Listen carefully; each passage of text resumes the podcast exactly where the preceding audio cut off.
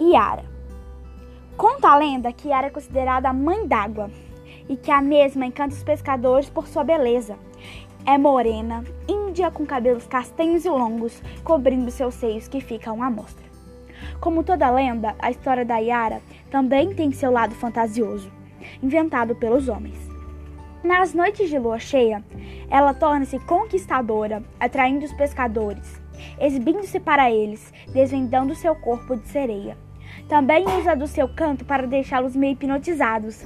Dessa forma, faz com que eles acompanhassem até o fundo do rio.